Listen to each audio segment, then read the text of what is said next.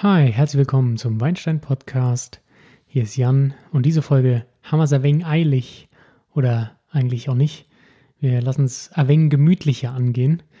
Ähm, vielleicht hört es jemand raus, ich versuche fränkisch zu sprechen, denn der heutige Podcast beschäftigt sich mit dem Weinanbaugebiet Franken und damit dem letzten großen Weinanbaugebiet in Deutschland und der letzten Folge zu den deutschen Weinanbaugebieten. Da lassen wir es nochmal richtig krachen mit dem schönen Silvaner.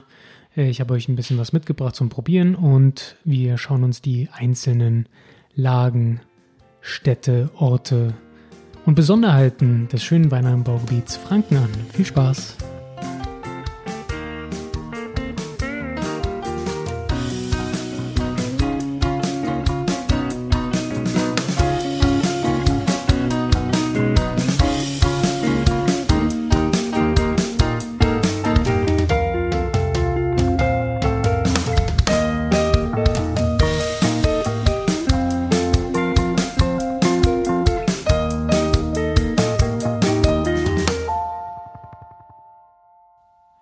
Ja, mitten im Bierland, im Bierbundesland Bayern, findet sich eine kleine Hochburg des Weins und das ist Franken.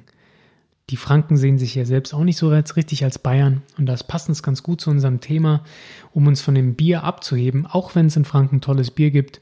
Gerade rund um Erlangen gibt es tolles Kellerbier und so weiter. Zirndorfer fällt mir jetzt gerade noch ein. Richtig schön, aber es geht heute nicht um Bier, sondern es geht um den Wein und da befinden wir uns auch eher in Richtung Würzburg. Ähm, und dann kommen wir auch schon gerade mal dazu, einen kleinen regionalen Abriss darüber zu geben, wo es in Franken denn guten Stoff gibt. Und ähm, das Ganze ist eingeteilt in drei relativ große Unterregionen, ähm, nämlich alles um Würzburg herum, südlich von Würzburg, da finden wir das Main-Dreieck, das ist quasi das Herz der fränkischen Weinwelt. Dann gibt es ähm, flussabwärts im Westen das Main-Viereck. Hier ist mehr Rotwein am Start. Und wir haben den Steigerwald. Das ist dann Richtung ja, Südosten. Ähm, da ist nicht ganz so viel, sehr viel ausgeprägter Weinbau. Das ist eher an steilen Hängen. Wir finden Landes, ähm, wir finden keine breit angelegten Rebflächen, sondern wirklich alles am Steilhang. Aber von vorne Franken als Weinbaugebiet ist relativ speziell, da es als einziges Weinbaugebiet in Deutschland ähm, als wichtigste Rebsorte nicht etwa den Riesling hat, der in der höchsten Qualität ausgebaut wird, sondern den Silvaner. Ähm, der wird hier meist sogar in besserer Qualität als Riesling angebaut, wie die besten Lagen. Die haben Silvaner ähm, angepflanzt und ja, das hat lange Tradition in Franken, auch wenn heutzutage der Riesling in Deutschland ja immer mehr dominiert und auch viele Winzer sich den Riesling in Franken auf die Fahne schreiben und ähm, auch dort behaupten, das wäre Tradition. Ganz so viel Wahrheit steckt da nicht drin. Natürlich gab es auch schon immer Riesling in Franken, aber Silvaner ist einfach dominant und ja, das ist auch, auch ganz schön. Das macht es ein bisschen interessanter. Ähm, ja, sehr speziell ist das in, in Franken, dass sie schon sehr lange trockene Weine anbauen.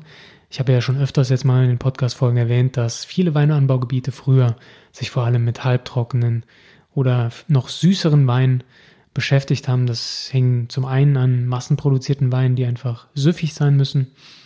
Dann lag es aber auch daran, dass die einfach lagerfähiger sind und dass ähm, ja, die bekannten Qualitätsweine wie Kabinett und Aufwärts, die Prädikate, einfach mit ähm, dem Grad Öxle, dem Zuckergehalt zu tun haben und dann wurden viele Weinanbau, äh, viele Weine eben auch nicht mehr süß ausge, äh, nicht mehr trocken ausgebaut. In Franken speziell schon. Ähm, Gibt es viele staatliche Kellereien aus bayerisch, König, königlich bayerischer Zeit, die schon immer relativ viele trockene Weine gemacht haben. Das Ganze hängt auch ein bisschen daran, durch die Nähe zu Frankreich ist Wein in Franken schon immer Essensbegleiter gewesen und da macht sich ein trockener Wein einfach besser. Deswegen haben die Franken da einen kleinen Vorsprung. Was ganz schön ist, der große Fokus auf Gastronomie in der Weinwelt ähm, spiegelt sich in Franken wunderschön wieder. Ähm, viele Parallelen zu Frankreich werden wir noch finden. Ähm, macht das Ganze wirklich sehr spannend und ja, Franken ist eine sehr weinaffine Region, auch wenn es wirklich im Herzland des Bieres ist.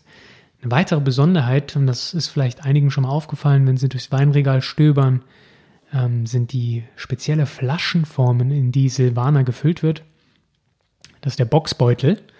Das ist eine, ja, eine runde Flasche, die erinnert an militärische Feldflaschen und daher kommen die wahrscheinlich auch. Das ist wahrscheinlich der Ursprung.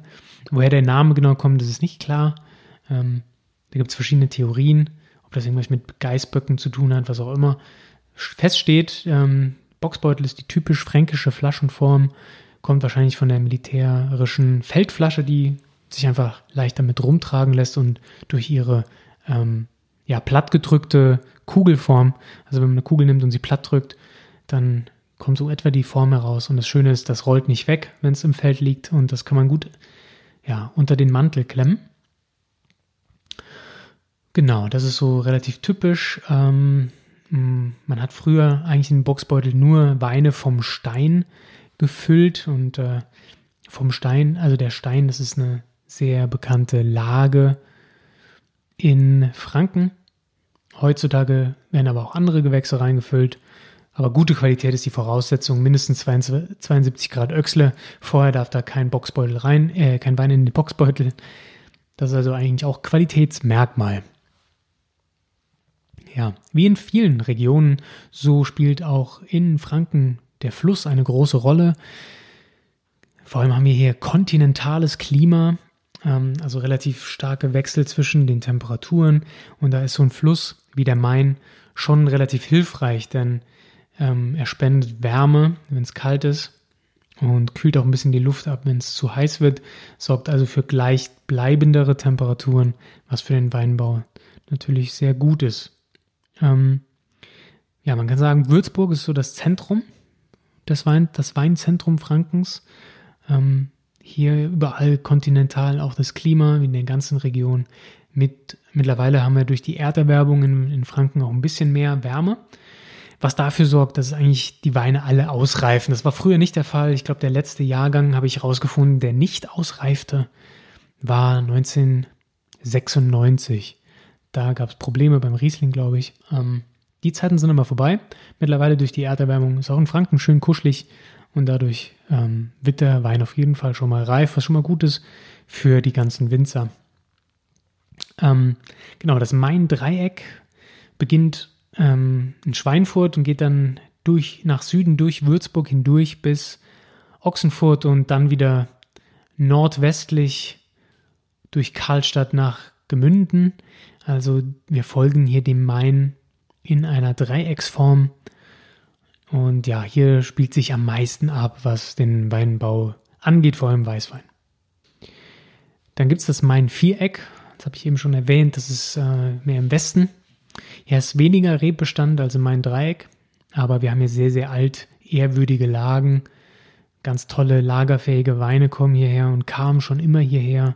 Eine große Tradition für lagerfähigen Wein.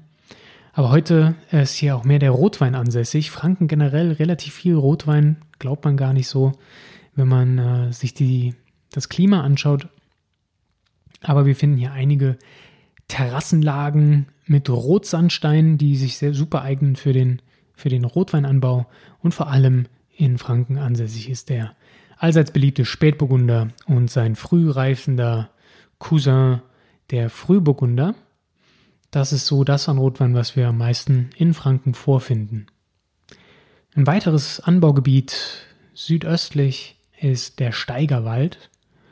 Hier finden wir vor allem Steilhänge wir finden sehr gute Gewächse.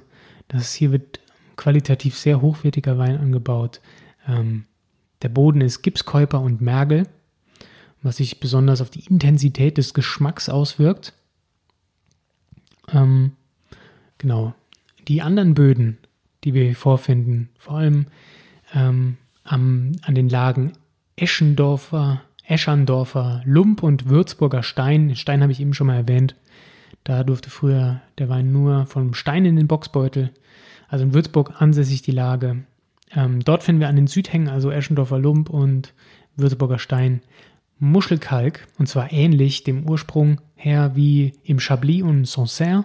Das ist Teil der gleichen Bodenplatte, Gebirgsaus, ähm, Werfungen. Da finden wir ähnlichen Boden, was natürlich für Qualität spricht, wenn man die französischen äh, Weinbaugebiete kennt. Weiter im Main-Viereck noch, neben dem erwähnten Rotsandstein, finden wir auch Lehmböden, ähm, die sich natürlich auch für Rotwein eignen. Ja, relativ durchmischt, was die Böden angeht. Aber ich sage mal ganz ehrlich, die Böden, das ist eh etwas, da steigt, ja, spalten sich die Geister, streiten sich die Geister. Dazu vielleicht nochmal eine extra Podcast-Folge. Ähm, da kann man wirklich sehr viel reinlesen, aber das muss nicht unbedingt was heißen. Terroir ist und bleibt wichtig, auch wichtiges Verkaufskriterium. Welchen Einfluss jetzt jeder einzelne Bodentyp hat, das ist noch ein bisschen umstritten, aber dazu mal an anderer Stelle mehr. Jetzt habe ich gerade schon ein paar Lagen erwähnt und ich ähm, mache das immer, damit ihr, wenn ihr auf der Flasche schaut im, im, Geschäft, damit ihr ungefähr vielleicht mal ein Klingelchen hört im Hinterkopf und denkt, hey, Würzburger Stein, das habe ich mal gehört. Ja. Oder Eschandorfer Lump, das klingt komisch, habe ich schon mal gehört. Das sind super Lagen, die sollte man sich merken, denn der Wein dort ist meistens wirklich sehr, sehr gut. Ähm, wir haben hier angefangen bei Würzburg wirklich ganz, ganz tolle Weingüter und auch Lagen.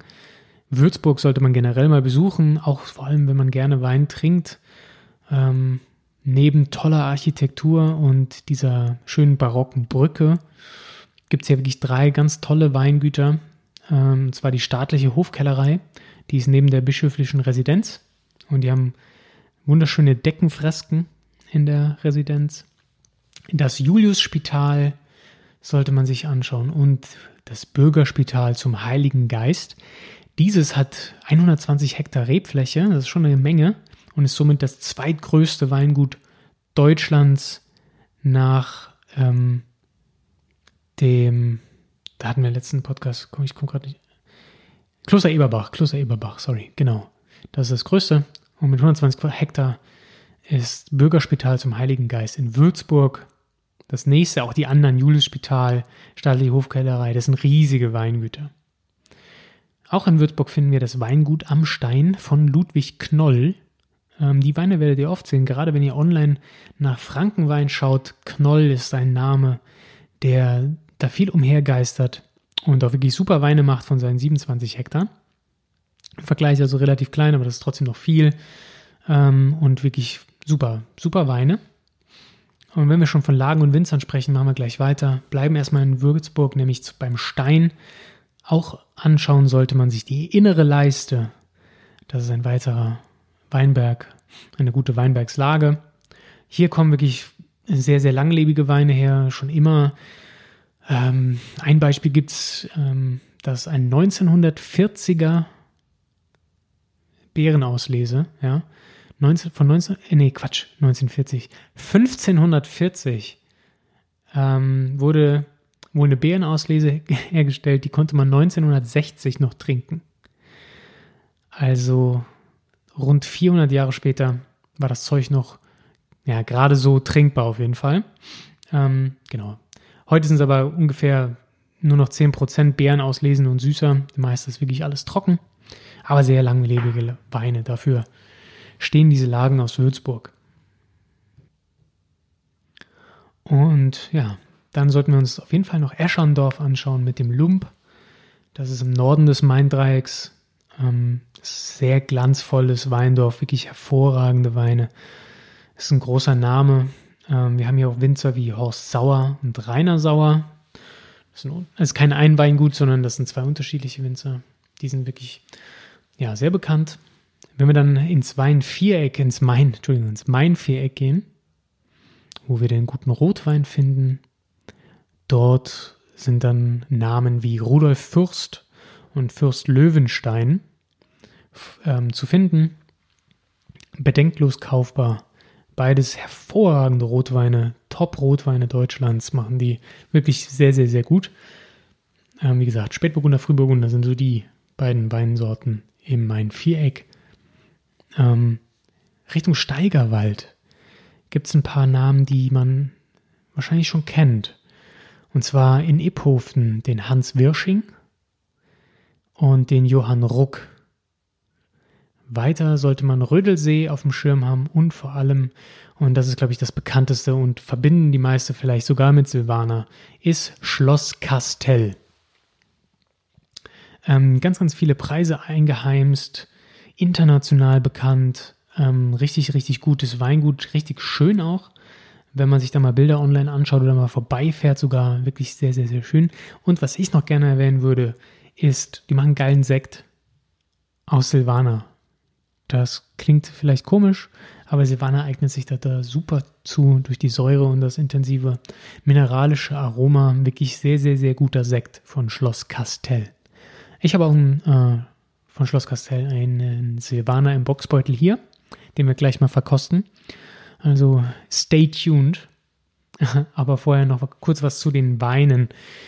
Und zwar von der Lage Lump in Eschandorf kann man sagen, dass hier die Honignote sehr dominant ist. Also wenn man darauf steht, sollte man sich von dort ähm, eine Pulle besorgen.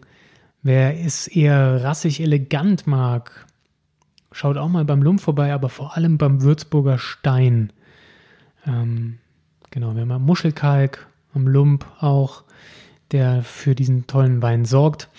Ähm, generell kann ich sagen, Silvaner, habt ihr ja schon mal gehört, ist der König der Weine, macht etwa 20 Prozent aus, ähm, aber nur die besten Lagen. Ja?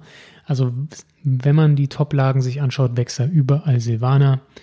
Ist ein prickelnder, intensiver Wein, besticht besonders durch seine Erdigkeit. Er hat eine Qualität, der wird gerne mal mit dem Riesling verglichen, weil er eben in besser Qualität hergestellt wird. Ähm, ist aber ein bisschen ja, erdiger, bisschen mehr Bodenflavor drin, was ein Riesling auch kann. kann. Aber beim Silvaner ist das Ganze noch ein bisschen stärker ähm, wie gesagt, 20 Prozent der Rebfläche etwa. Ein Drittel der Rebfläche macht jedoch Müller-Thurgau aus. Ähm, natürlich nicht so tollen Lagen. Müller-Thurgau ist ja so ein eher ein Massenwein. Gibt es auch gute Produkte. Da will ich gar nichts gegen sagen, aber grundsätzlich eher ein Massenprodukt. Drittel macht das Ganze der Rebflächen aus. Weitere Weißweine, die sich finden, sind der Kerner, den ich das letzte Mal schon erwähnt hatte in der letzten Folge. Und der Bacchus hat noch eine relativ große Rolle in Franken. Interessante Weine sollte man sich mal geben, wer drauf steht.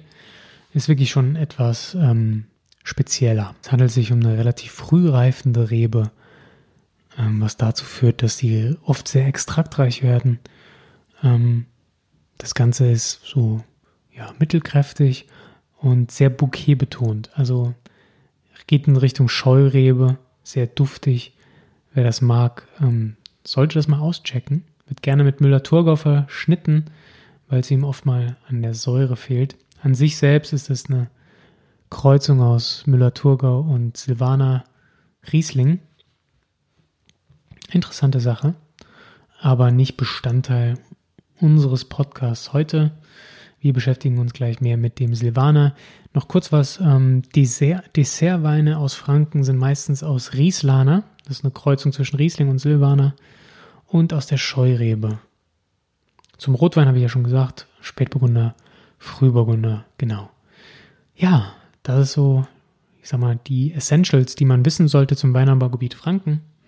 Ganz spannende Sache, ähm, weil es halt mal was anderes geht, ist und nicht immer in Richtung Riesling, Riesling, Riesling und Burgundersorten schießt. Das ist ganz schön, sehr eigen und ich hoffe, das bleibt auch so und wird nicht verdrängt durch Mainstream-Wein den ja jeder kennt und der überall gleich schmeckt. Naja, und wie Silvaner schmeckt, das ziehen wir uns jetzt rein. Ich habe den Silvaner 2017 vom Weingut Castell. Der Tropfen kostet in etwa 10 Euro. Ich hole mal gerade die Rechnung und schaue ich drauf. Moment. Jo, so, 9 Euro knapp, also 8,90 Euro über Belvini. Ähm, ja, für einen Qualitätswein dieser Güte, ist ein VDP-Wein, finde ich, ist das okay. Schloss Castell, wirklich einer der Top-Erzeuger aus Franken, bekannt für sehr, sehr ähm, präzise Silvaner. Mal schauen, ob es denn, ob sie denn das Versprechen halten. Ähm, ja, ich würde sagen, Flasche auf, Nase rein, los geht's.